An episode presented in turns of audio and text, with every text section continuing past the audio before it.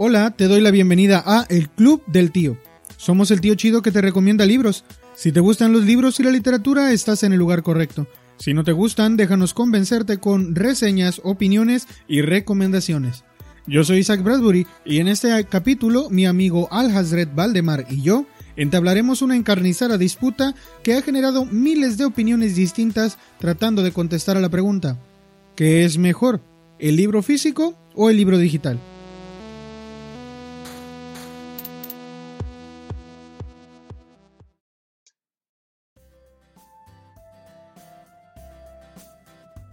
Hola, ¿qué tal?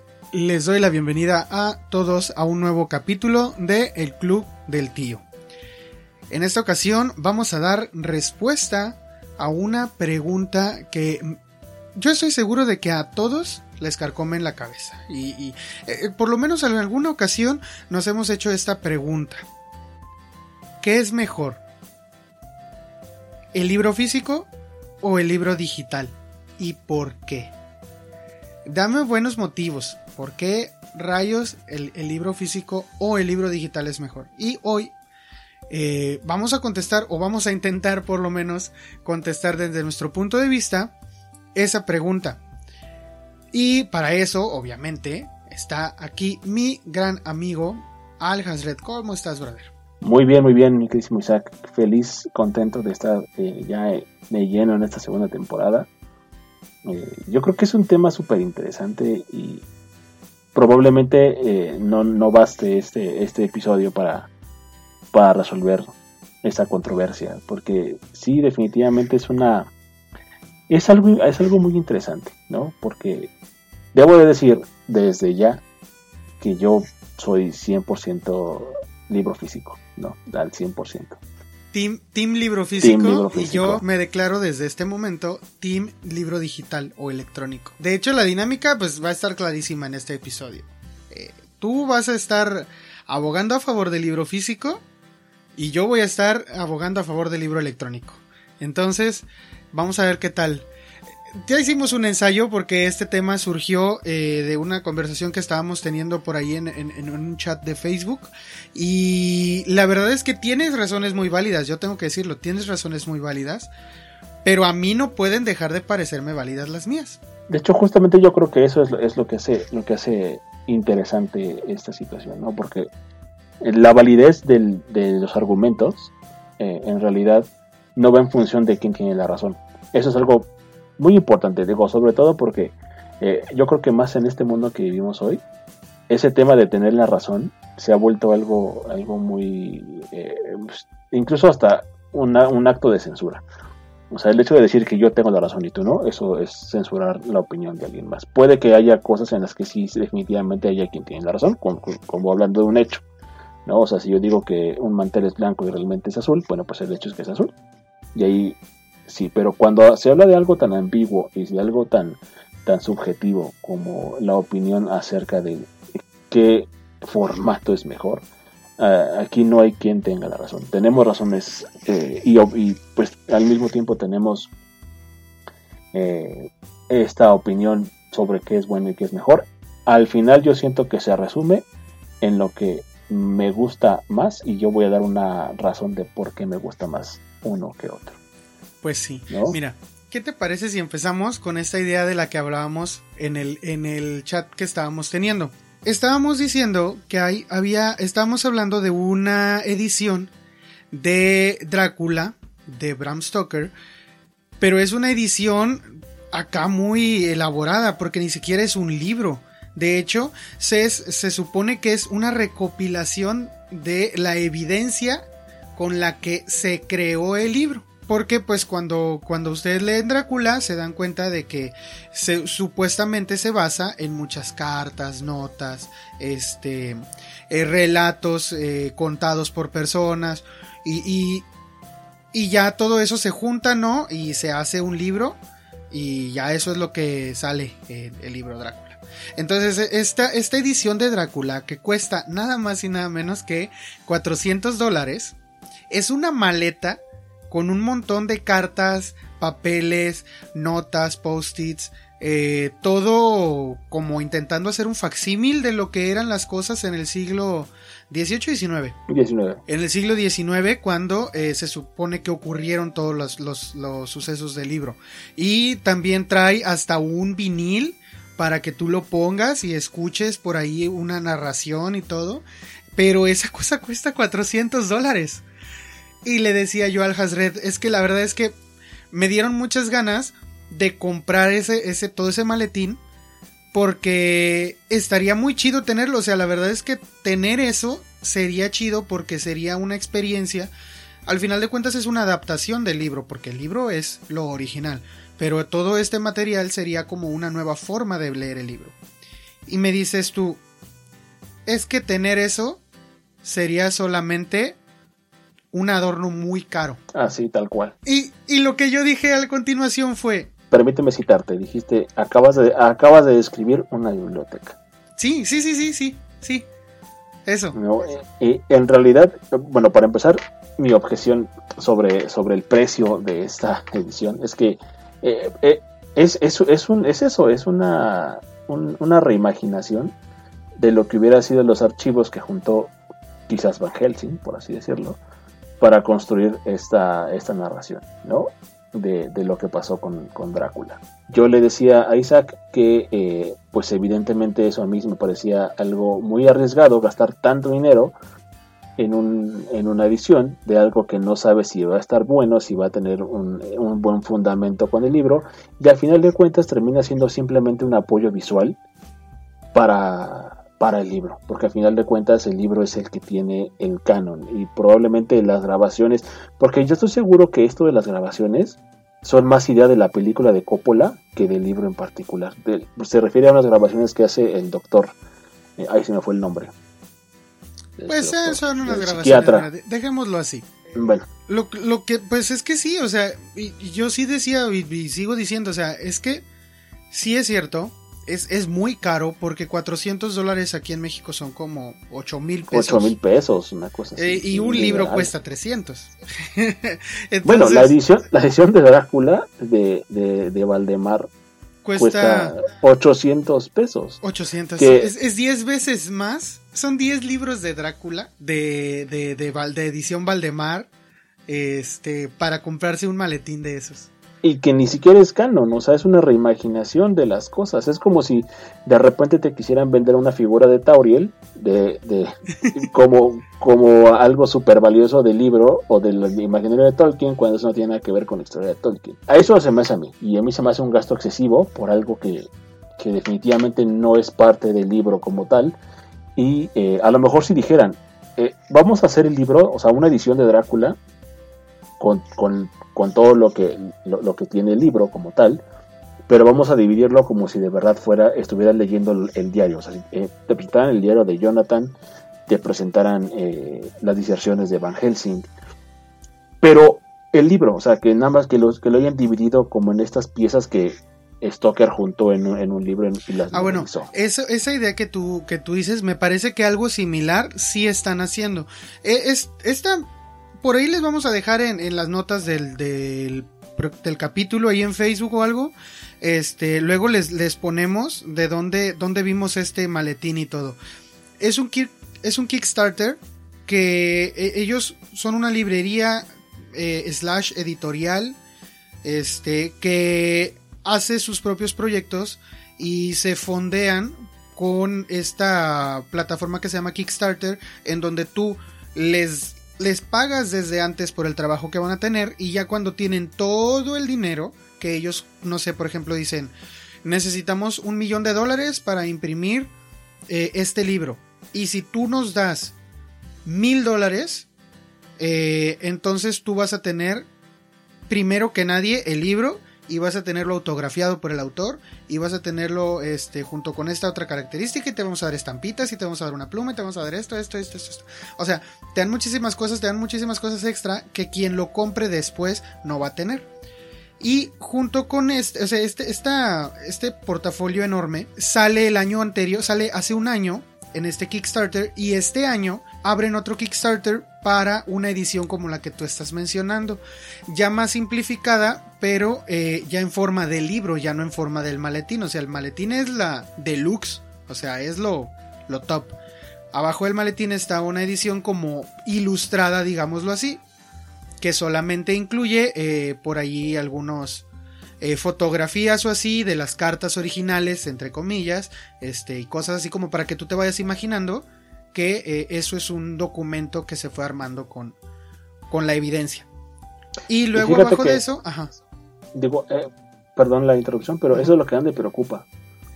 Porque tiene que fundarse como Kickstarter cuando es una editorial, ¿no? Hay, hay un ejemplo de una editorial que hace algo parecido, pero es una editorial que sí hace cosas chidas se llama Centipede, Press, algo así. Que hace ediciones súper, súper chulas de, King y de un montón de otros autores. Son ediciones que valen alrededor de 500 dólares, más o menos. Aproximadamente, ¿no? 10 mil pesos. Sí, sí, eh, sí. Pero, pero ellos hacen, hacen esto mismo de, de financiar la edición con eh, las preventas. O sea, tú tienes que pagar tus 500 dólares y solamente aquellos que pagaron los 500 dólares van a ser los que reciban el libro. O sea, ellos dicen, ¿sabes qué? El tiraje va a ser de... Va a haber dos ediciones, una de 100 y otra de 17 ejemplares. La de 17 ejemplares vale 500 dólares y la de 100 vale 300. Tú pagas la que tú quieres y al final cuando hacen todo esto, mandan a hacer el tiraje, imprimen y reparten los libros a sus respectivos dueños. Pero es una editorial, es una editorial, es muy cara. Las ediciones son súper, súper chulas, o sea, es algo ya de coleccionismo, pues podría llamarse eh, pues elite, por así decirlo. De hecho, no coleccionismo del, del tour, ¿no? Esta es, del, del, de, la editorial que no me acuerdo el nombre, pero por ahí la vamos a dejar. Entre sus referentes tienen a Guillermo del Toro como cliente. Por ejemplo. Entonces, y, Guillermo del Toro tiene su portafolio con todas las, las chucherías que ya mencionamos. Entonces, sí, la verdad es que son cosas muy de nicho y para gente que, pues, para empezar, tiene dinero para, para gastarlo en eso, ¿no? En, en gastar en lo que tú describiste como un adorno muy caro. Y, y pues, yo digo, o sea, la verdad es que muchas bibliotecas son eso. O sea, en, la, en, en lugares donde hay bibliotecas enormes, quien tiene una en su casa un cuarto lleno de libros, para mí es eso, es, es un montón de adornos muy caros. ¿Por qué muy caros? Porque un libro te cuesta 300 pesos. Y no sé, yo estoy seguro de que hay personas que con 300 pesos comen en una semana. O sea, eh, la verdad es que son, son, los libros no son baratos ni aquí ni en ningún lugar. Son un artículo que no es tomado como un artículo de primera necesidad y, la verdad es que, o sea, puedes evitar comprar libros. Y, yo lo que digo es, mm, ok, si leyeras todos los libros que tienes, yo valdría como de que, ah, ok, no son adornos porque leíste el libro. Pero incluso si lo lees, incluso si lees el libro que ya tienes, ya no necesitas tenerlo ahí en tu casa. Y pasa a ser un adorno otra vez. O sea, ese es, eso es lo que yo digo. Si ya lo, si ya lo tienes, ya lo, ya lo entonces lo tienes en tu lista de espera, lo lees, ya está en tu cabeza, ya no necesitas tenerlo. No es que yo me deshaga de mis libros, yo aquí los tengo, pero es que yo sé que no es necesario tenerlos. Y yo, y yo sí considero, de hecho hace poco estuve eh, vendiendo algunos libros para comprar otros nuevos, porque yo dije, no, o sea, no es necesario tener tantos libros si no los voy a, poder leer todos porque al final de cuentas son esos, terminan siendo adornos. O por lo menos así es como pues yo lo vi. Yo definitivamente difiero con ese tema, ¿no? Porque la realidad de las cosas es que para mí un libro nunca es un adorno. Eh, es, es caro, sí, no es un artículo de primera necesidad, también. Pero un adorno no es, porque a diferencia de un adorno, un adorno está ahí para lucir bonito exclusivamente, no tiene otra función. Y un libro, por todo lo que implica, no es eso. O sea, un libro al contrario, es, es, es la antítesis de un adorno caro, ¿no? Porque eh, una cosa es que esté bonito el libro y pueda, y pueda verse bien montado ahí en, en, tu, en tu librero, Y otra cosa es que sea su única función, que esa es justamente la función de un adorno, simplemente estar ahí y, nada más, ¿no? Pero tú el libro en cualquier momento lo puedes tomar, lo puedes leer y puedes aprender de él. Eh, independientemente de que tú leas un libro una vez, el hecho de que se te quede en la cabeza no quiere decir que por eso vas a, tener el libro eh, ya siempre presente. De hecho, una de las características de la literatura como arte es que la apreciación de la misma nunca va a ser, eh, es infinita, vaya. O sea, la gente que se compra un cuadro, por más que pueda llamarse un adorno caro, el cuadro como arte, o sea, o el cuadro, un cuadro artístico, eh, siempre va a significar algo para el que lo compra. Pueden ser epifanías, pueden ser, eh, no sé, cualquier, cualquier tema que te haya movido a pagar una cantidad exorbitante de dinero por una cosa como esas, tiene que significar mucho para ti. Y cada que aprecias esa obra, ese sentimiento que despertó se revive e incluso puede generar nuevos. Lo mismo pasa con un libro. Eh, al releer libros, yo creo que el, no sé si el 100%, pero yo estoy seguro que sí, de las personas que releen un libro descubren algo nuevo en el libro. Incluso capítulos enteros que antes tenían un significado o no tenían nada, después valen más o valen menos de lo que valió la primera vez que leíste un libro. Es decir, cada obra se redescubre de acuerdo a la experiencia. Porque esa es justamente una de las cosas que la literatura como arte tiene. Si yo tomo un libro y lo leo hoy y después lo leo en cinco años, la, experiencia de vida de cinco años me puede dar una connotación completamente diferente de la vida. Y puedo entender completamente distinto las mismas palabras que ya leí hace cinco años. Entonces, desde ese punto de vista, es, es eh, no es válido decir que un libro se lee una vez y ya, porque no es, la, no, es, la, realidad. Y yo puedo decir de eso de un montón de libros. Alicia en el País de las Maravillas, El Principito, eh, Cien años de soledad, que, tú es, lo lees. Es el único que yo releo cada año, pero es que yo también. Y yo te puedo apostar que cada que lo relees hay cosas que dices, ah, qué chido, esto no lo había visto antes. Sí, no, no. De hecho, este año me pasó con el relato pandémico que viene en 100 años de soledad. La verdad es que tuvo totalmente otra connotación eh, para mí. Pero, pero, 100 años de soledad es, es de los contados libros, y los puedo contar con los dedos de mi mano, que yo he releído. ¿Por qué? Porque sin importar que allí los tengas, no siempre tienes tiempo de releer un libro. Es decir, necesitas... De, si, si, sigues acumulando libros, siempre, y a todo lector le pasa, siempre acumulas libros y siempre tienes tu lista de espera. Y siempre hay libros que se adelantan en la lista de espera o, o, que se quedan atrasados. El asunto es que nunca te va a dar tiempo para leer. A menos que solo tengas dos libros en toda tu biblioteca, nunca te va a dar tiempo para leer todo lo que tengas. Incluso si lees en PDF, nunca te va a dar tiempo para leer todos los PDFs que descargas. Es que yo, yo creo que ahí hay un tema. Una cosa es la acumulación de libros y otra cosa es tener tu biblioteca. Porque acumular libros es simplemente agarrar un puñado de libros, comprarlos y tenerlos porque te gusta tener libros no necesariamente de un, tema que te guste, por ejemplo, ¿no? Que es esta eh, costumbre que ahora resulta que los japoneses le tenían un nombre, creo que se llama Sondoku. Definitivamente nada más amontonarlos es lo que yo estoy diciendo que es para adorno. Porque para otra cosa no, nomás amontonarlos y ya, no es para otra cosa. De hecho hay un sketch que ustedes lo pueden buscar en, en un canal de YouTube que se llama Backdoor, que es de un chavo que viene y presume su biblioteca y, y nomás de repente le dicen, ay, qué padre tu edición de Moby Dick. ¿Te, gustó? ¿Te gustó el, la historia? Y el chavo dice, ¿perdón?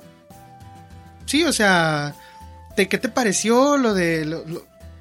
pero, ¿qué me pareció de qué? O sea, ¿qué me estás hablando? O sea, lo leíste, ¿no? O sea, ¿hace leen?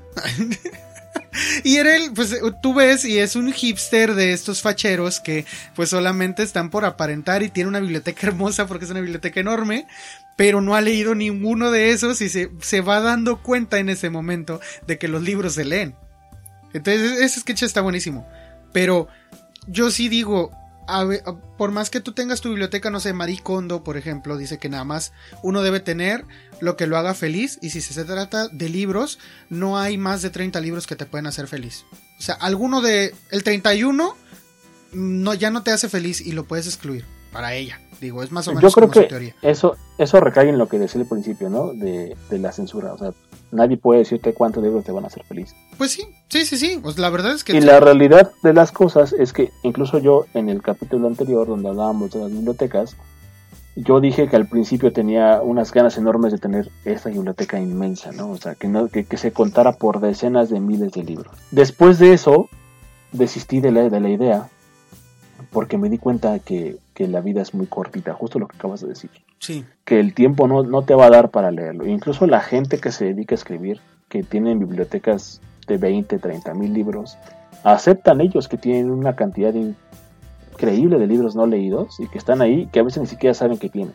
y a veces tienen, que a mí la verdad es que se me, parece, y tú lo haces, y discúlpame, pero tú lo haces, tienes más de una edición de un libro.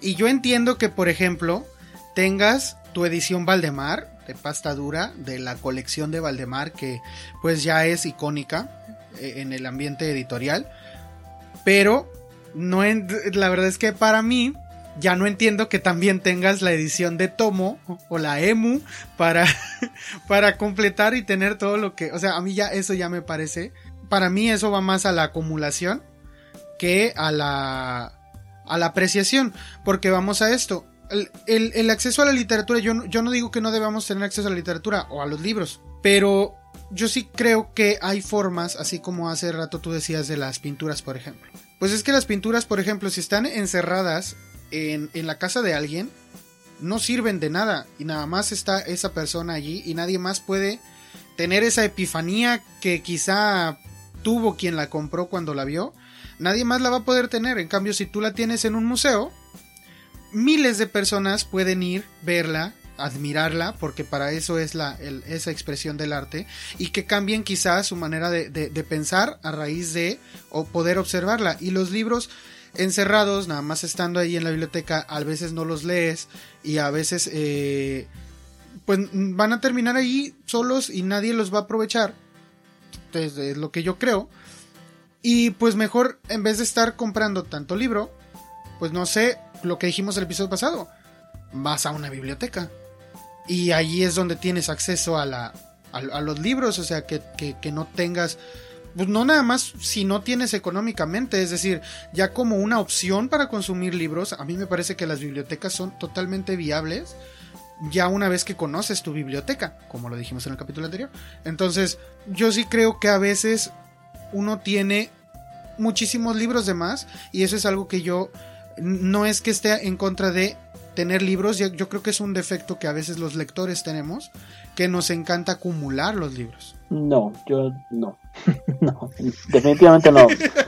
Mira, eh, primero, eh, el tema del arte. Eh, el arte no tiene, no, no tiene que ser una, un, un, asunto de libre acceso. Es bueno, sí, por supuesto que es bueno que sea de libre acceso. Y yo creo que todos deberíamos tener acceso cultural, ¿no? Pero cuando se trata de algo que es personal, como un cuadro, por ejemplo, el hecho de que esté encerrado y que solamente le sirva a la persona que lo compró, no quiere decir que no está cumpliendo su función. De hecho, por eso es que hay colecciones privadas de arte, porque tienen un significado para las personas que las compran, ¿no?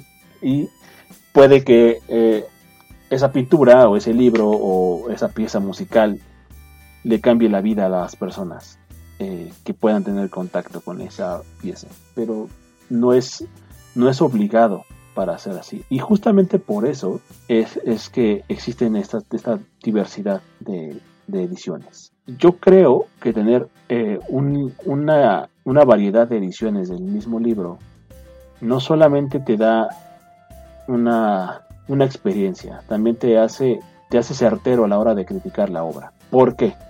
Porque en función de lo que dice el autor, o sea, salvo, salvo que tengas la y de hecho yo creo que es algo que yo haría, si tuviera eh, esa, esa pericia, por así decirlo, ¿no?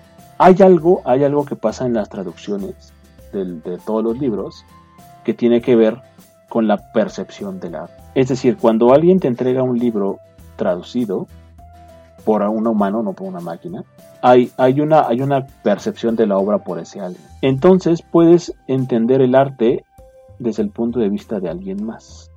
Es por eso que cuando son ediciones traducidas, desde mi punto de vista, es bueno tener muchos puntos de vista. Para mí eso es lo que son las ediciones de un solo libro. Además de que hay ediciones que merecen estar por el contenido adicional que tienen, como las ilustradas, por ejemplo.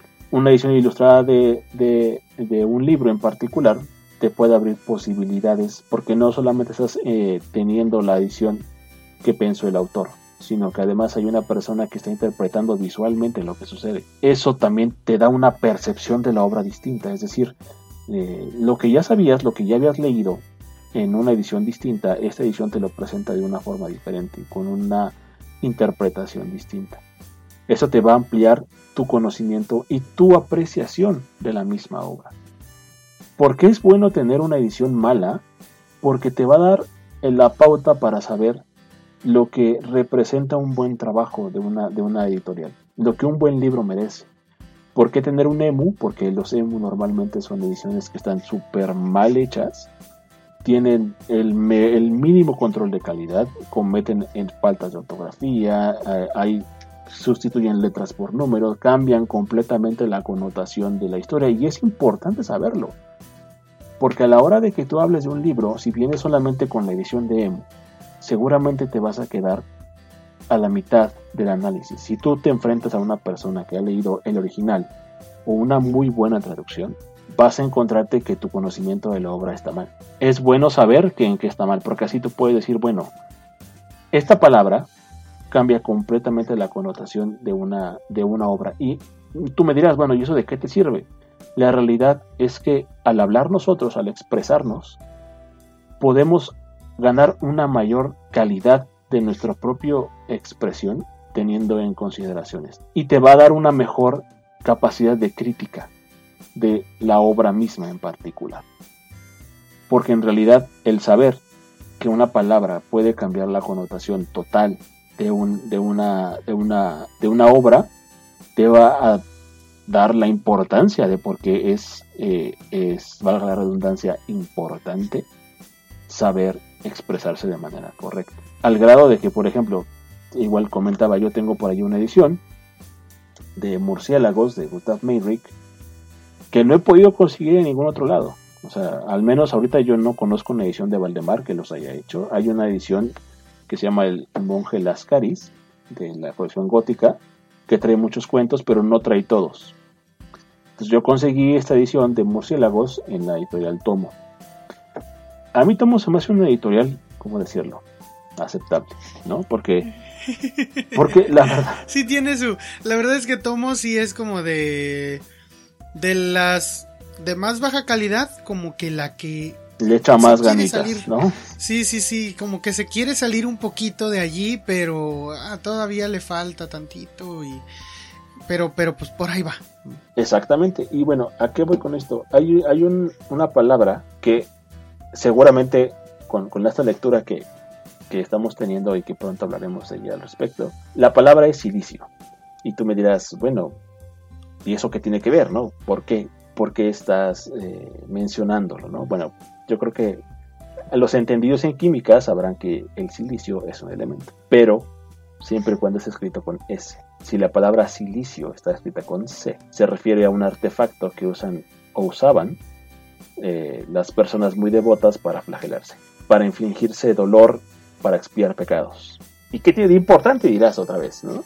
Bueno, pues que la novela está situada en el medioevo bueno, el cuento en particular. En el medioevo no tenían conocimiento de que existiera un elemento químico llamado silicio. Sí, no, todavía no. Si tú, si tú no tienes conciencia de eso y tú lees silicio y dices, para empezar no te va a hacer clic en la cabeza. Si en cambio tú vas a una edición, a lo mejor no conoces la palabra silicio con C y vas a una edición como las de Valdemar, que repito, no hay una edición que tenga este cuento, pero hay muchas como en la que incluso estamos leyendo en esa edición, tiende a ser una edición muy cuidada que te, que te apoya con pies de página donde te explica ciertas palabras, ¿no?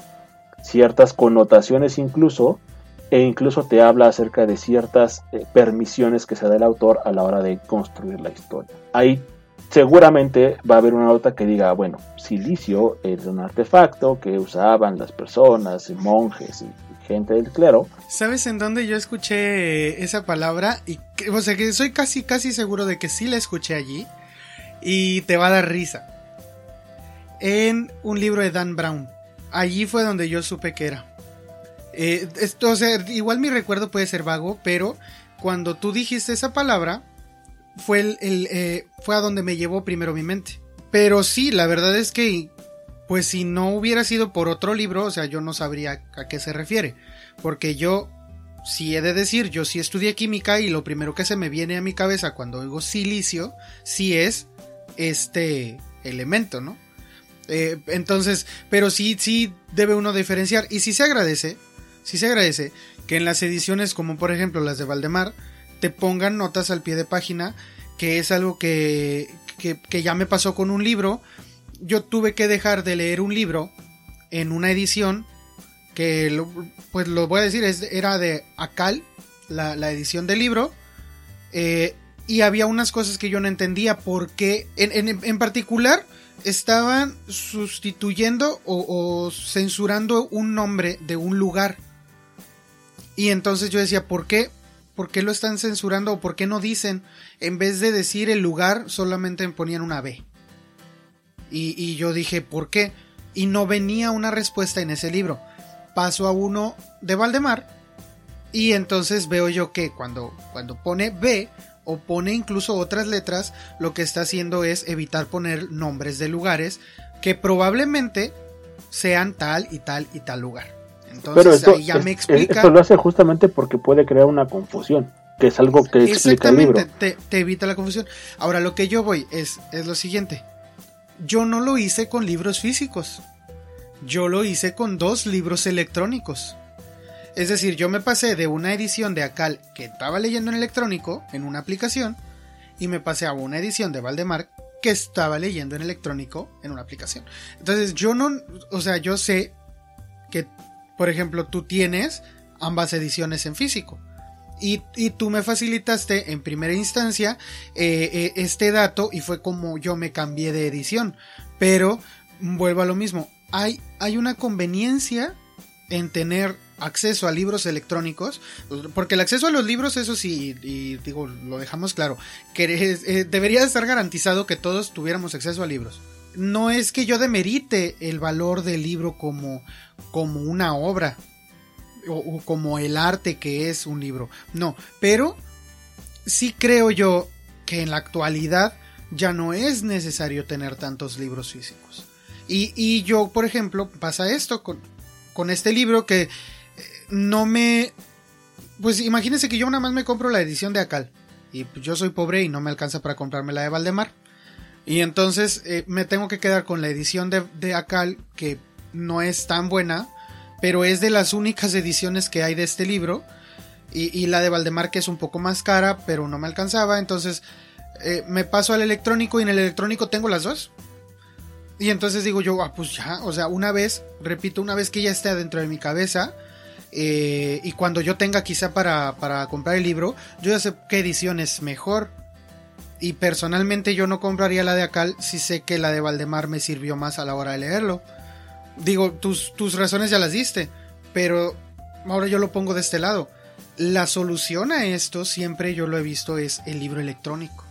Por ejemplo, me decías tú, bueno, es que mira, porque porque Al Hazred argumentaba que el libro físico siempre va a ser necesario e incluso esencial para mantener viva la obra de autores que en un futuro pueden ser redescubiertos por, por tener sus, eh, sus, libros guardados en, en, una colección privada de alguien.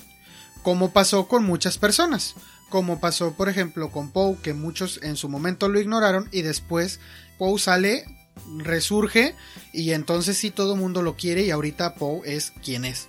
Pero eh, cuando él escribía, él era muy ignorado por personas que guardaron sus obras, eh, por ejemplo, con eh, los cuentos de Bram Stoker, evidentemente se hubo, hubo que ir a material que no estaba en otro idioma más que inglés, para empezar, y que no estaba más que en recortes o fotografías de recortes de periódicos en donde se habían publicado esos materiales y no había otra forma de acceder a, estos cuentos porque no había más registro, ni electrónico ni físico, más que esas pocas muestras de los libros. Yo entiendo eso en ese momento.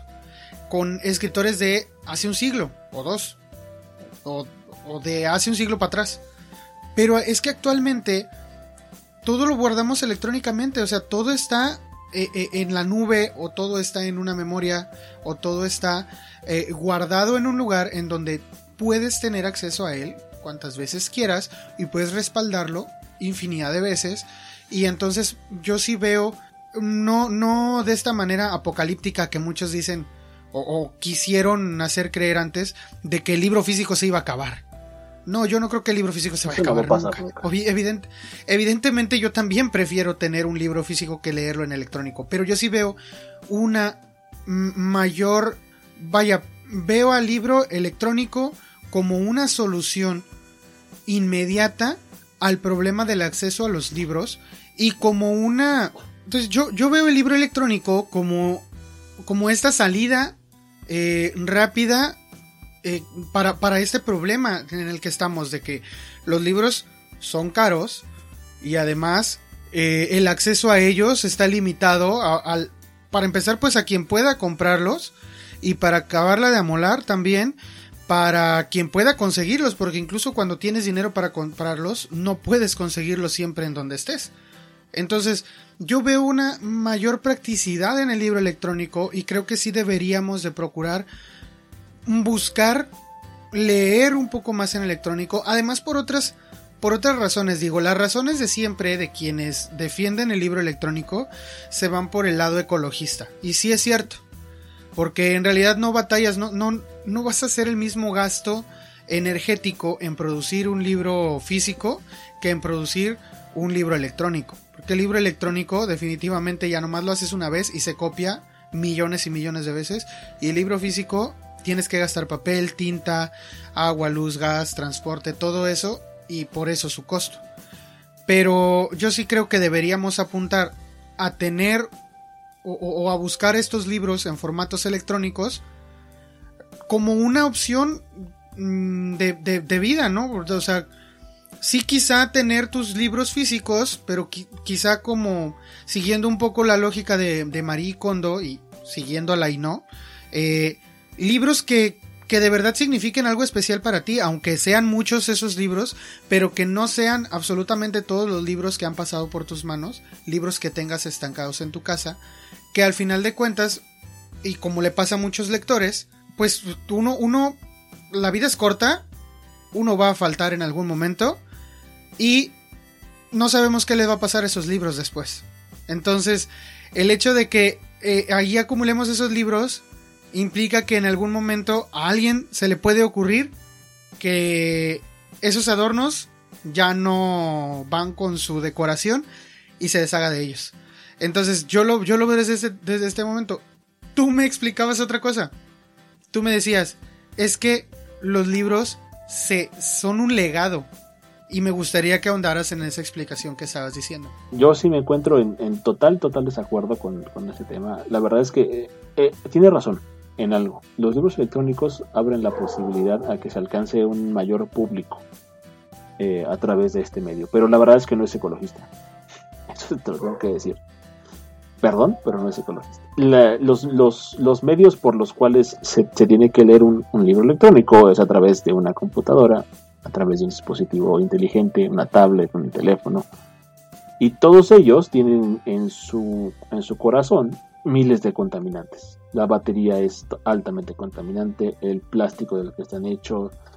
Es decir, además son en promedio hoy en día eh, reemplazados cada seis meses. La cantidad de contaminantes que se están metiendo al medio ambiente con todo el desecho de la tecnología es por mucho abismalmente más grande que la que produces leyendo un libro. O sea, o sea, sí, ok. Yo te, yo te entiendo que me digas, ok, las baterías de silicio, por ejemplo, que tienen los, los equipos celulares, se, lo que le hace, y este es un dato que quizá no muchos eh, sepan, para conseguir el silicio, para las baterías, para, para los celulares, a fuerza se necesita detonar un montón de tierra a la, o sea, a la intemperie.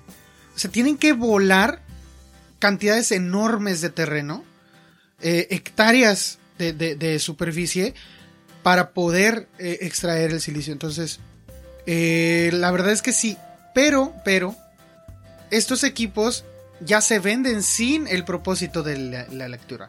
Los, únicos, los únicos dispositivos que se venden con el propósito de lectura son los lectores electrónicos como el Kobo, que pues ellos son, son específicamente para leer y sí incluyen baterías de este tipo. Pero, pero los celulares, las computadoras ya se venden con otros propósitos. Totalmente de acuerdo. Que uno les puede dar ese otro propósito. O sea, entonces yo digo, si ya estás, dentro de mi punto de vista, si estás evitando gastar más recursos porque ya es algo que ya tienes para otra cosa, no para leer, ya lo tienes. Entonces, cosa diferente, yo por ejemplo sí veo a veces un desperdicio, que habrá quien difiera conmigo, en tener un cobo si puedes leer en tu celular. Tener una tableta eh, de lectura, una, una, tableta de lectura electrónica, en donde pones tus, tus libros solamente para leer, que no te sirve para otra cosa más que para leer. Yo veo mejor comprarte el celular con una pantalla grande o comprarte una tableta que puedes usar para más cosas que tener un celular, tener la computadora, tener el lector electrónico también. Allí sí yo sí veo que, o sea, no, tiene, no, eres, ecologista si tienes todos estos aparatos. No, o sea, estoy totalmente de acuerdo. O sea, yo, yo sé que un celular lo compras con intenciones múltiples, ¿no? O sea, no nada más es Y mucha gente lo usa para leer. sí, está bien. Pero independientemente de que eso sea así, el medio único para leer un libro electrónico es un dispositivo electrónico que contamina. Pues en ese sentido es exactamente lo mismo y de hecho es mucho más contaminante un dispositivo así que un libro. ¿Por qué? Porque un ya eh, acabo de decir que un dispositivo electrónico está pensado para sustituirse en un promedio cada seis meses. Un libro dura decenas de años en las estanterías. Además, el 90% de los materiales utilizados en un libro es biodegradable. Sí, bueno, hay que decir que hay muchísimas empresas y ya son casi todas las que tú abres y en las primeras páginas te dicen, este papel es adquirido por medio de procesos sustentables. O este papel es reciclado. Exactamente. Entonces, la verdad es que el, punto ecologista de los libros electrónicos está completamente fuera porque no hay nada de ecologista en tener un libro electrónico. Bueno, yo no lo, yo no lo quitaría del todo, te repito, por eso simplemente. Es que hasta, hasta, el tema de, del, uso de la energía eh, es, eh, contribuye a, este, a este consumismo excesivo de la, de la energía. ¿Cuántas personas no dejamos nuestro teléfono conectado toda la noche para que se cargue? Eso es un gasto de energía innecesario. O sea, hablando que contamina el hecho de tener constantemente un dispositivo encendido y esto, esto es algo real. O sea, contamina porque la energía se sigue consumiendo. Sí. El que dejes tu televisión encendida, aunque nada más sea con el foquito rojo este que te dice que está conectada, eso es una forma de contaminación. Sí, está jalando energía y lo que se necesita para generar esa energía es lo que contamina. Exactamente. Lo único que yo quiero poner sobre la mesa con este punto es que cualquier persona que te diga que es más ecologista tener un libro electrónico que un libro físico te está mintiendo porque contamina más el dispositivo electrónico que el libro. Entonces, por ese lado, yo creo que no hay. yo, yo sí hablaba desde ese punto de vista de la producción del libro. Porque sí, evidentemente, para leer el libro vas a tener que tener un aparato. Y eh, desde este punto, lo que yo digo es: mm, yo sí vería muy mal de alguien que dice ser ecologista que tenga su celular evidentemente, digo, ya ahorita ya nadie se libra de tener una computadora, son cosas, menos ahorita en plena pandemia, en, en el segundo año de la pandemia, eh, nadie se libra de tener una computadora en casa. Y quienes no tenían, yo te aseguro que ya tuvieron que conseguir una por una u otra razón. Y tienes la computadora, tienes el celular, y aparte tienes un lector electrónico, y entonces, o sea, ahí sí yo ya no veo una responsabilidad ecológica. Estoy de acuerdo contigo. Los, los audiolibros, los libros electrónicos, la tecnología hace más accesible el tema de, los libros, ¿no? Sin embargo, eh, eso no lo puedes legar. Tú no puedes legar tu cuenta a alguien y que la siga pagando si ese alguien no quiere pagarla. La calidad de los libros está decreciendo muchísimo en el electrónico. Muchísimo los buenos libros, los libros que están ahorita eh, con una muy buena calidad, son ah, para esas plataformas lo que hacen es que le compran los derechos de uso por un tiempo como los derechos que compra Netflix para poder hacer la reproducción de las películas a las casas editoriales. Entonces ahorita tienen buenos libros. Pero esto solamente es posible gracias a que el libro físico existe y hay personas que están financiando que estas ediciones puedan seguir saliendo. Eh, si llegara a pasar, que no creo, pero si llegara a pasar, que ya no haya un mercado tan amplio para el libro físico, estas ediciones van a desaparecer. Y las eh, nuevas ediciones que vengan van a ser hechas con toda la intención de ser solamente reproducciones una de la otra. No va a haber diferenciación, todas van a ser traducidas por máquinas quizás. Y va a acabar decreciendo la calidad de lo que es una buena lectura. Como lo que está pasando con las series eh, que se producen. Hoy se producen series por todos lados y hay muchas series que la verdad no valen la pena. No valen la pena en absoluto, porque están hechas simplemente por tener contenido. No sí, hay como por algoritmo. Exactamente. Sí, ya, ya, ya el algoritmo les dice, aquí hay público, esto. Y, exactamente, entonces eh, a final de cuentas termina decreciendo la calidad. Esa es uno. La otra, tú no puedes legar tampoco una colección de PDFs porque son archivos que se pueden borrar. Son archivos que se pueden perder. Incluso tú puedes perder un archivo PDF y jamás en tu vida volver a conseguirlo porque ni siquiera lo, necesitas. No es algo que, que, se haya comprometido contigo realmente. Un libro físico representa no nada más el hecho de tener una historia que te guste. Representa una, una compenetración con tu propia persona con lo que te gusta, porque la oferta, sobre todo, ojalá hubiera de todos, no es así, pero eh, allá afuera hay ciertos autores como Edgar Allan Poe, como Lovecraft, como Bram Stoker, como Mary Shelley, como eh, de a esta chica que escribe policíaco, que es muy buenísima. ¿Cómo se llama? Se me fue el nombre ahorita. No sé. Agatha Christie. Agatha. Esta chica. Eh, Ay, mira. Agatha Christie ya no la veo como una muchacha. Señor, esa señora autora, ¿no? Este, Conan Doyle. No sé. Que hay un montón de editoriales que, gracias a que la obra ya es libre y es una obra popular, la, la producen. Pero gracias a eso, gracias a eso, a que hay un mercado exigente allá afuera de lectores, hay editoriales que se lanzan a hacer ediciones muy buenas, muy cuidadas, con todo lo que tiene que hacer una buena casa editorial para, para ese tema, ¿no? Y tú te compras un libro porque representa algo para ti. Hay un esfuerzo detrás de justamente todo eso que no haces por tener un libro físico, por todo lo accesible que es, lo haces con un libro físico. Hay un esfuerzo de la parte del lector por conseguir ciertas ediciones por conseguir el dinero para poderse pagar ciertas editoriales y se construye y se construye una, un legado que no solamente va de, que este, este libro puede pasar por las manos tuyas, de tu hijo, de tu nieto, incluso de tus bisnietos. ¿no? Si se le da el cuidado correcto, un libro puede durar muchísimo tiempo. Y, y, eso no solamente va a hablar del autor, sino de la persona que hizo la colección del tiempo que se, que, se, que se dio para curar su propia biblioteca, del el esfuerzo que tuvo que hacer esta persona para poder costearse la biblioteca. Sí, y es, el, es, lo que quería comentar. Es que la verdad es que cuando gastas dinero en algo, no estás, ganando, no estás gastando dinero.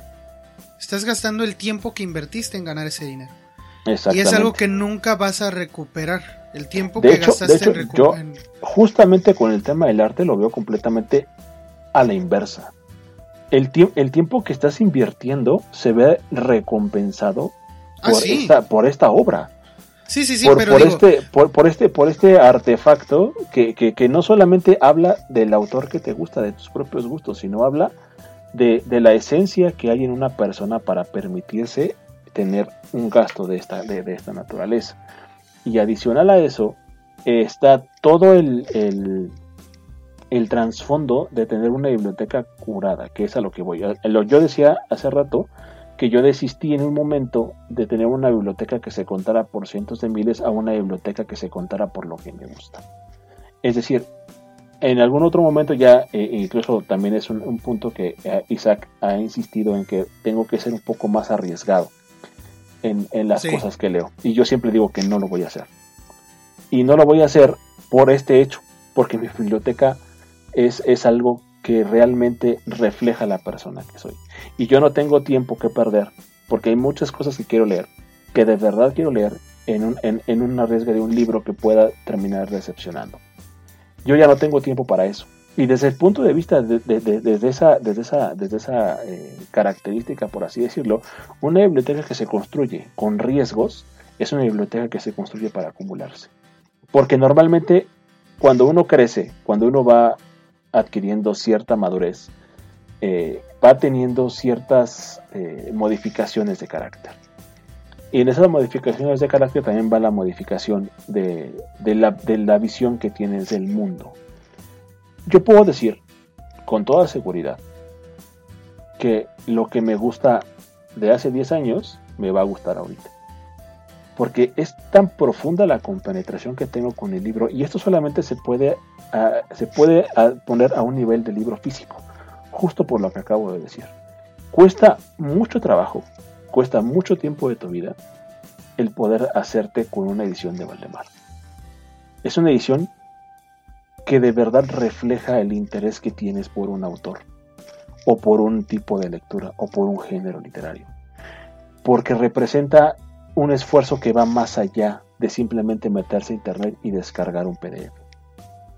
Ese esfuerzo está remunerado por una buena edición, por un buen trabajo y, adicional, por todo el conocimiento que te trae acerca de este tema. Es decir, una edición en físico te hace crítico, te hace crítico de lo que es un buen producto para gastar.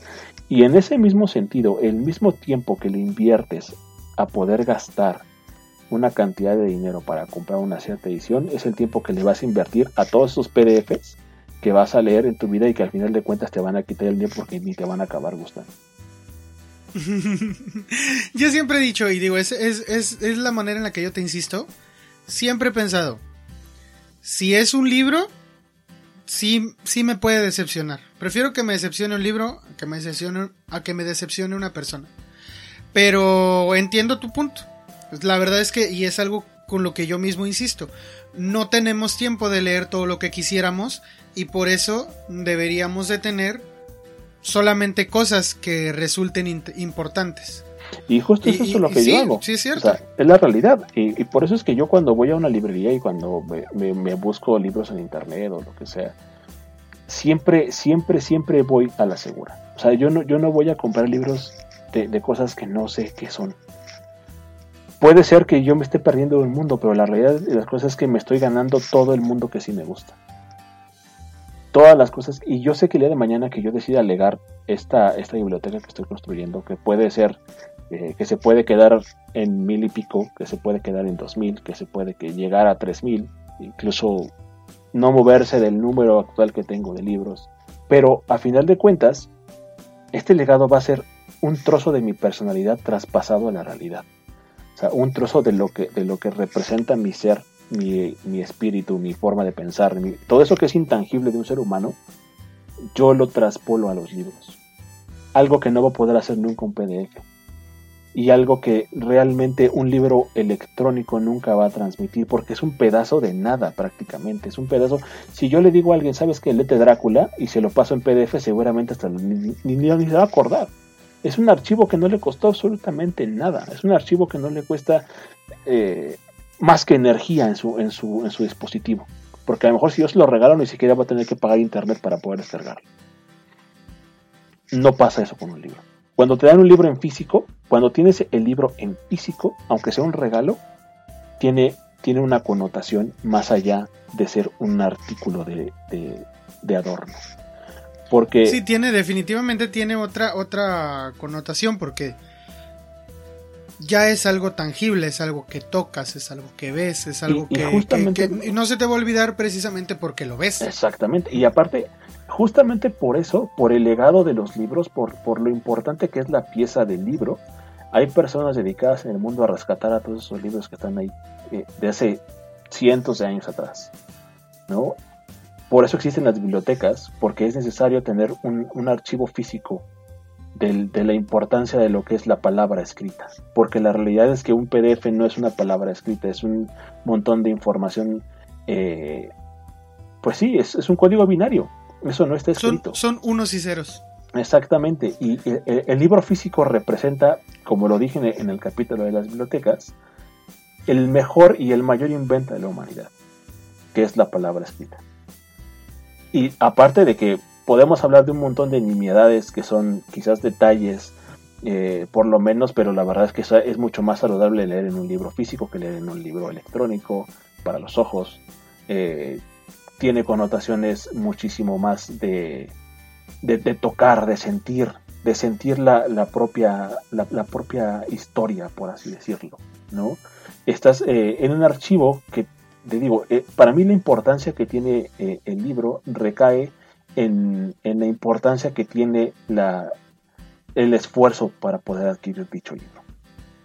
Es decir, probablemente, quizás en un porcentaje muchísimo mayor de lo que un PDF, te va a costar mucho más trabajo no leer un libro que te compraste en físico que no leer un libro que incluso te llegaste a comprar en digital. Porque la realidad es que yo te puedo decir que en algún momento hice una cuenta en Kobo de Gandhi y a la fecha ya no tengo los libros que compré. ¿Y sabes por qué? Porque me costaron dos pesos. Lo, lo adquirí con una promoción y me descargué la, la, este, la narrativa completa en inglés de Lovecraft y ya ni siquiera la tengo. Perdí la clave de, de, ese, acceso. Y no me importa. seguramente, pero no me importa.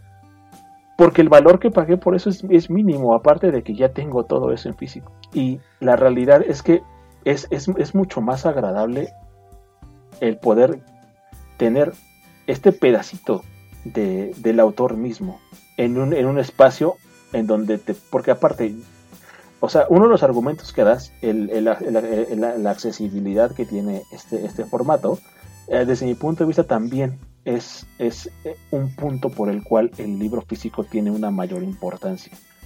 Cuando yo voy a leer, normalmente lo hago en un espacio donde me siento tranquilo, donde me puedo concentrar y donde me puedo meter. Sobre todo a veces cuando son ediciones que muy difícilmente puedes sacar a la calle. Entonces, te metes en la historia porque es en un espacio diseñado incluso por ti mismo para poder hacer eso que es leer. Y en un dispositivo puedes ir en el transporte, puedes ir en cualquier... Y hay una y mil cosas que te pueden distraer de la historia y eso reduce la capacidad de disfrutar una historia. Es accesible, pero la misma accesibilidad hace, hace que la experiencia de leer se transporte a un plano donde la la atención que le dedicas a leer es mínima. A lo mejor el hecho de que tú vayas leyendo y pases en el transporte público puede ser que estés pendiente de, llegar al destino donde vas a llegar, de que no te vayan a robar el dispositivo porque hay mucha delincuencia. Todo eso, todo eso reduce la experiencia de leer. No hay ni un solo dispositivo que te garantice la experiencia que te garantiza un libro. Y por eso es que es un legado mucho más personal, Legar una biblioteca habla de tu propia persona y habla de algo que muy difícilmente la persona a la que se lo vas a legar, porque seguramente la vas a escoger bien, porque no le vas a dar tu esfuerzo de toda una vida a cualquier persona. Sí, nada, nada, digo, se lo vas a dar a, a tu hijo, se lo vas a dar a tu, no sé, a tu, a tu pareja, si quizá te vas antes, este, se lo vas a dar a alguien que sabes que lo aprecia, incluso si no es... Exactamente. Se lo vas a dar a un amigo, se lo vas a dar a ¿Por qué? Porque representa un esfuerzo, un esfuerzo, como dices, de lo que cuesta adquirir un libro. Incluso conozco personas que se han ido a España, que se han ido a, Londres, que se han ido a, Alemania, a Argentina, a conseguirse un libro. De ese tamaño está a veces esta, esta necesidad del... Pero ¿por qué van para allá? ¿Por qué hacen ese esfuerzo? Porque el libro representa algo como un pedazo de arte. No es lo mismo tener la impresión de un Caravaggio que ver un Caravaggio, que tener el Caravaggio. Por eso es que el libro es arte, porque la pieza en sí misma, la pieza que tienes en tus manos, representa parte de la experiencia de leer.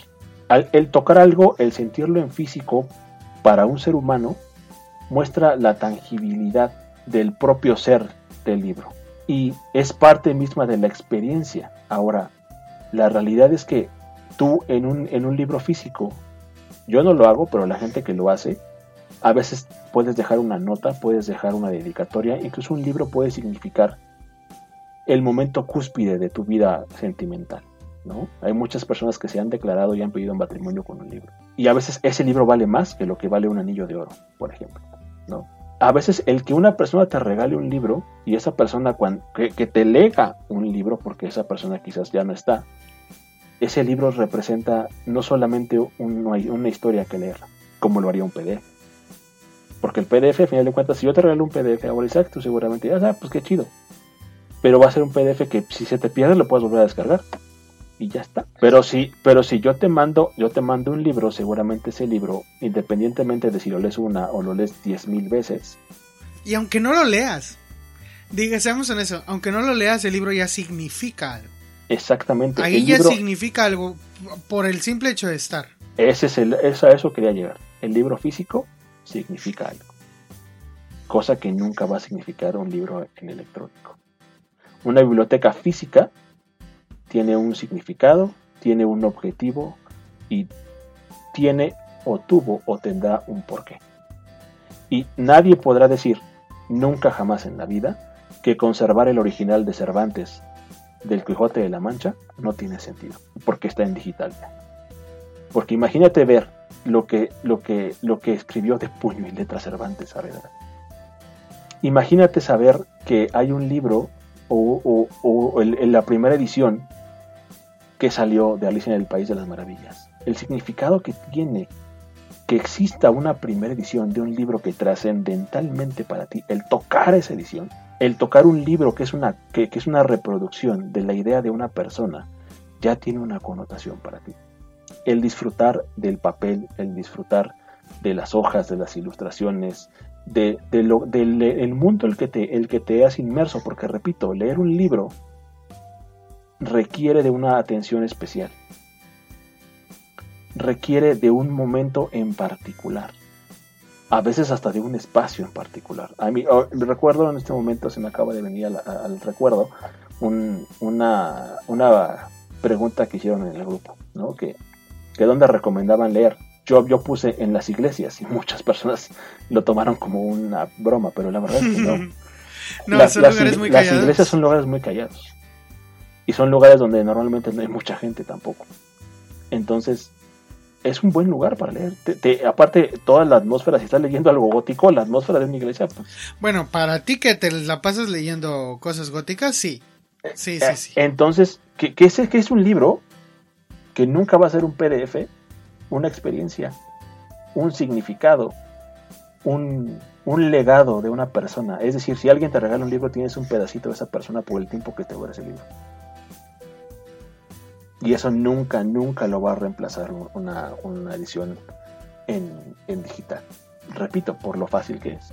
Yo creo que es, muy bueno, sí, porque seguramente se van a poder conservar libros de mejor manera de lo que se conservan hoy en día. Pero sin embargo, repito, nunca nadie va a, decir que está mal el poder conservar un original, quizás. Y yo creo que el valor del, del libro electrónico también radica en, esto que acabas de decir. Se pueden conservar más obras. Y después, obviamente, se pueden reimprimir. Es, o sea, si, si pierdes tú... A final de cuentas, eh, el objetivo es ese, ¿no? Probablemente. Pero, pero, pero te digo, o sea, por, hablando, por ejemplo, de, de lo que comentaba yo hace, hace tiempo, hace, hace rato, de que hay quien su obra se tuvo que rescatar porque fue ignorada en su momento. Entonces, imagínate un libro que solamente tuvo un tiraje de mil y de esos mil, nada más 500 lo valoraron como era y 50 años después se dan cuenta de que era un crack el que lo escribió, pero solamente hay 250 copias desperdigadas de las cuales no tienes acceso a todas y entonces te vales de una copia electrónica para, para conseguir reimprimirlo, quizá. Por eso, entonces, estoy, de acuerdo, pero al final de cuentas estamos cayendo en el, eh, al mismo punto. La preservación de una obra está para volverse físico. Para que Probablemente. Palparla. Aunque yo no, yo no puedo dejar de decirles que la verdad es que para que esa sería como que mi conclusión, yo sí creo que deberíamos apuntar a consumir un poco más de libro electrónico y conservar el libro físico, el lugar de un libro físico a libros valiosos para, para uno. La mayoría de los lectores, digo, tú, no, tú eres un lector que no toma riesgos, ya lo has dicho. Pero por ejemplo, yo que sí los tomo, un libro valioso para mí es, es todavía más especial porque significa que hubo quizá un par de libros malos para conseguir ese libro bueno. Y, tiene ese, valor para mí y, por eso lo dejo. Hace rato que mencioné que vendí libros, vendí libros que no significan la gran cosa para mí y por eso los vendí.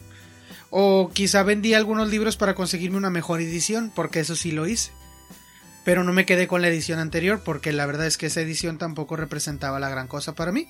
Y lo que yo lo que yo sí creo es que no es necesario tener tantos libros. Pues yo, yo creo que no es necesario tener tantos. Sí, sí vale la pena tener una biblioteca, como tú dices, que te represente, pero eso no significa que vas a tener libros que vas a terminar sin leerlos. No creo que un libro sin leer te represente al final de cuentas, porque no lo leíste y no hizo nada contigo.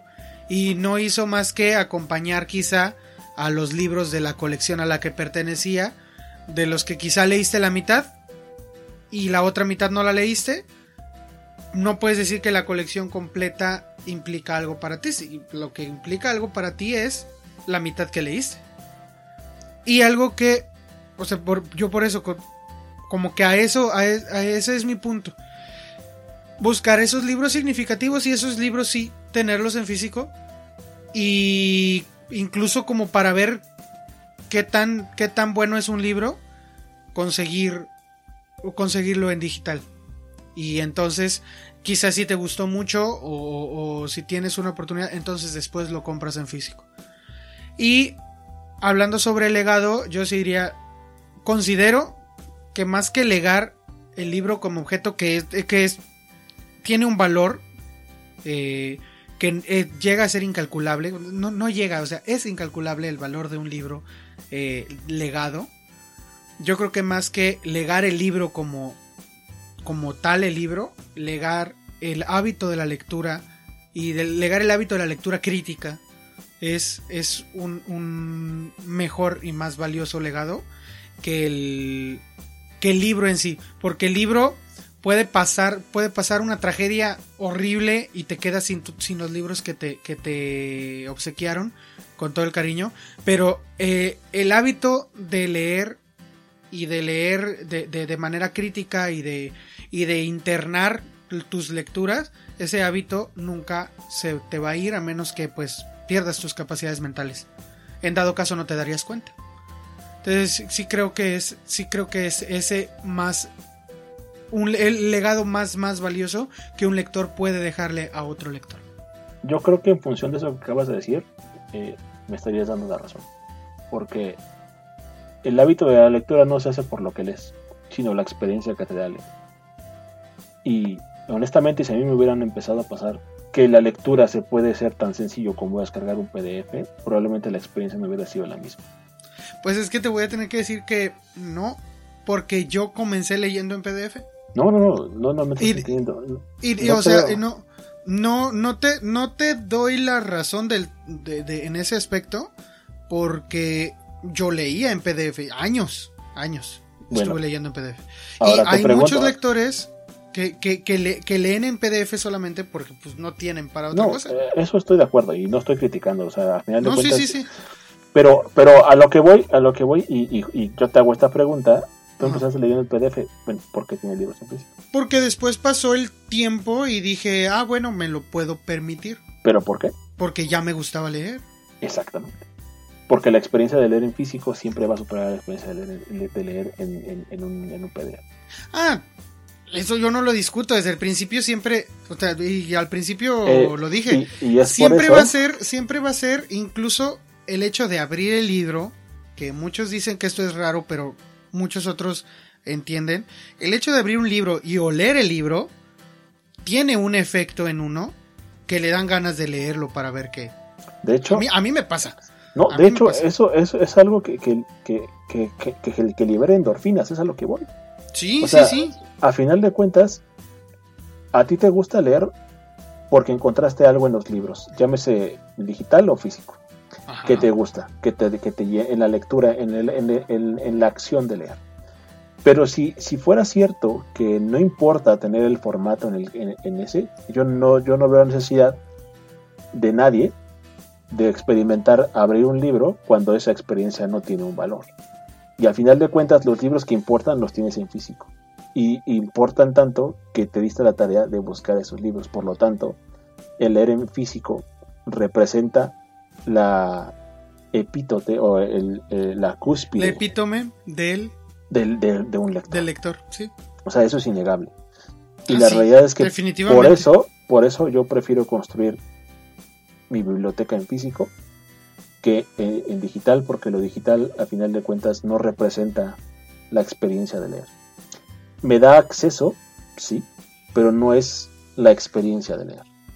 El tener un libro en un formato específico, el disfrutar, es más, hasta ver una, una, una edición bien hecha de ilustraciones es muchísimo mejor que estarla viendo a través de una computadora. Y realmente tú puedes encontrarte las mejores ediciones o, la, o, la, o las imágenes de las mejores ediciones ilustradas y aún así no representan la experiencia de vivirlo en físico. Sí, la, experiencia de leerlo en físico no, se, no es comparable porque estás leyendo algo físico, evidentemente. Pero también sí tengo que decirlo. No puedes, o sea, no, no, se puede, no se puede comparar el leer en físico con leer en digital desde el punto de vista de que estás teniendo este, estos otros eh, ¿cómo se dice? Estímulos eh, sensoriales. Desde ese punto de vista, no. Porque el libro físico, obviamente, te estimula sensorialmente y, te genera otras reacciones. Pero, pero, tu propia experiencia como lector, o tu experiencia al momento de leer un libro, yo sí creo que ya no depende de si el libro es en físico o es en digital. Es decir, no creo que no puedas aislarte del mismo modo a leer un libro digital como lo haces cuando lees un libro físico. Te lo puedo decir desde mi experiencia que no, no puedo. Porque la verdad es que yo uso, yo uso mi teléfono, por ejemplo, y me llegan notificaciones de correos de y me, distraen completamente de la lectura. Es que, es que tienes que hacer, tienes que hacer cosas. Pero como alguien que lee en digital, como alguien, porque yo, yo leo en digital, sí te puedo decir, lo, el mismo momento que tengo con el libro físico, la misma atmósfera que creo para leer el libro físico, la creo para leer el libro digital y me sumerjo del mismo modo que si tuviera el libro físico. No tengo los mismos eh, estímulos sensoriales que con el libro físico, los cuales se agradecen. Y, claro que tienen su, chiste, pero mm, no, no apoyaría yo la tesis de que el lector llega a su, a su máxima expresión al tener el libro físico porque me consta que hay quien por cualquier cosa no ha podido leer o no ha podido poseer un libro físico y aún así es lector. Entonces, ahí, ahí sería únicamente el único detalle que yo tendría. Pero al final de cuentas, claro, por supuesto, yo prefiero el libro físico, pero me doy cuenta de que podemos apuntar en una dirección en donde se incluya comúnmente el libro electrónico. Y eso es lo que yo intenta, he intentado como que defender la mayor parte del tiempo en esta conversación. Bueno, yo esa fue mi conclusión. Como conclusión, yo diría que eh, es importante mantener el, libro digital, porque lo que en su momento hicieron las, las bibliotecas, y que espero que sigan haciéndolo, lo hace ahora en los dispositivos digitales. Y lo que en su momento hizo la imprenta, ahora lo hace el PDF y el EPUB, que es el hacer accesible la lectura a todas las personas, a las más personas posibles. Es súper importante que permanezca, que se siga haciendo, pero yo eh, prefiero que se apueste por el libro físico, porque como digo, para mí un libro en físico no nada más es la historia, que sería el tema de lo digital. Yo creo que el libro en físico para poderse vender al precio que se vende debe tener una cierta calidad, que eso evidentemente va a terminar en hacer que la calidad siempre se mantenga, cosa que no va a pasar en el libro digital. Y eh, al final es eh, una, una historia propia que construyes con esfuerzo, dedicación y tu tiempo, que al final de cuentas es lo único que puedes dejar atrás en esta vida, ¿no? Lo, lo, que, lo que hiciste con ella. Y para mí eso es una biblioteca, eso es, un pedazo de historia curado y y hecho a través de miles de filtros para poder, que, para poder hacer que exista. Entonces, pues desde mi punto de vista, la experiencia le gana mil veces a la accesibilidad.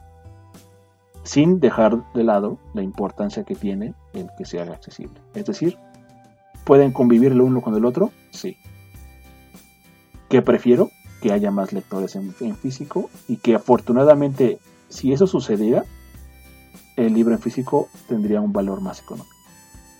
Sí, definitivamente. Si hubiera más lectores del libro en físico, el libro disminuiría su valor. Entonces, pues ahí Bueno, su valor monetario. Sí, claro. su valor monetario, sí, sí, sí. Entonces, a final de cuentas aquí, esta, esta comparación simplemente la trajimos al podcast porque es importante para nosotros el expresar nuestras opiniones y eh, al final ustedes decidan es, su tiempo, es su dinero, son sus medios.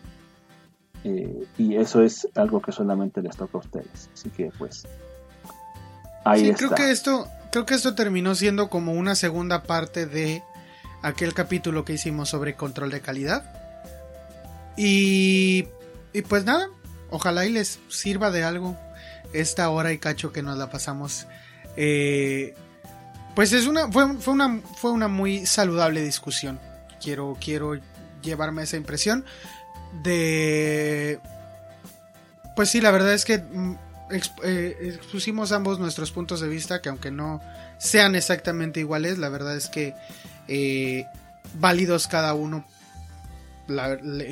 o sea, vale la pena, creo yo, eh, ser, haberlos mencionado.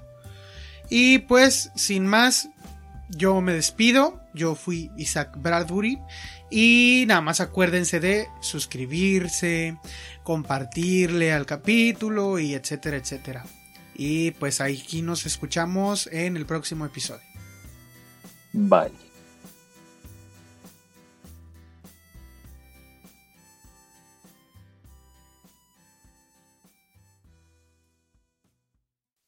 Esperamos que hayas disfrutado de este capítulo. Te recomiendo suscribirte para escuchar todos nuestros nuevos episodios.